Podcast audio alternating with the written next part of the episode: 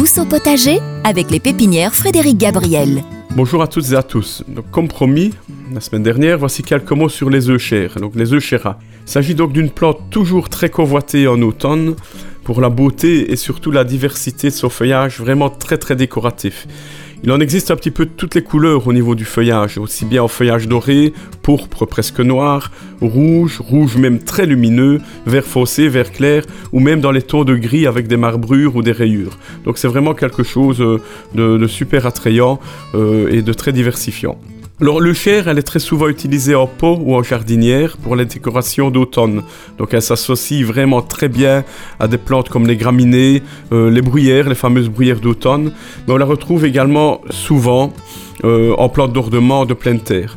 D'ailleurs, on va dire que si vous en placez dans vos jardinières ici cet automne, au printemps, vous pourrez les récupérer pour les remettre en pleine terre dans votre jardin. Donc elles auront vraiment deux, usages et ça permettra de récupérer les plantes qu'on aura utilisées pour euh, ces décorations automnales. Si elles sont en pleine terre, il faudra éviter de les mettre en plein soleil. Elles se plairont nettement mieux à l'ombre ou à mi-ombre. Par contre, dans les jardinières ici cet automne, vous les mettez vraiment un petit peu où vous voulez. Au niveau de l'entretien, on ne les taille jamais. Donc le feuillage étant pratiquement à 100% persistant, on ne fera que de retirer après l'hiver les quelques feuilles brunes afin de rendre à la plante un plus bel aspect. Donc uniquement question d'esthétique, la plante euh, n'a pas besoin d'être taillée ni même d'être nettoyée. Voilà donc pour les œufs chers. Maintenant, une autre plante très décorative en automne et que l'on commence vraiment à voir et à revoir un petit peu partout, c'est une plante qui revient fortement à la mode, ce sont les érables du Japon. Il en existe d'ailleurs maintenant plus d'une centaine de variétés différentes. Euh, la plus connue de toutes ces variétés, c'est probablement la variété Atropurpureum, dont le feuillage vraiment pourpre est très remarqué au jardin.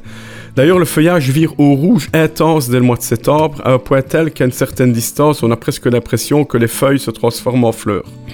À côté de son feuillage, on peut bien évidemment également souligner son port, toujours très élégant, parfois élancé, parfois étalé et toujours de taille moyenne. En effet, la plupart des érables du Japon conviennent parfaitement pour les petits jardins, que ce soit en pleine terre ou dans un massif. En pot sur la terrasse, il y a vraiment moyen de, l'adapter à n'importe quel jardin, même le plus petit. Donc ils s'adaptent vraiment très facilement à beaucoup d'environnements, en sachant que leur taille varie de maximum 3 mètres à minimum 1 mètre. Donc c'est quelque chose euh, euh, de, gérable, euh, suivant la variété que l'on choisira. Maintenant, au niveau de la culture, c'est une plante qui se plaît aussi bien en pot qu'en pleine terre, comme je viens de, vous, l'indiquer, dans un environnement pas trop ensoleillé. On dire là aussi, ça dépend bien évidemment de la variété que l'on va choisir.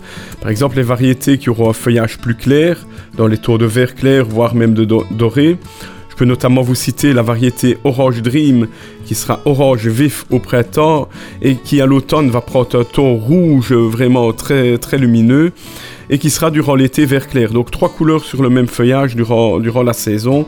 cette variété ne supportera pratiquement pas de soleil. Donc c'est vraiment une variété à placer à l'ombre. Un petit coin de terrasse à l'ombre en pot, c'est magnifique vraiment euh, durant toute la saison également toutes les variétés à feuillage plutôt fin. Donc euh, il y a certaines variétés d'érables avec des feuillages très fins, très découpés. Là, évitez également de les placer euh, donc dans des situations trop ensoleillées.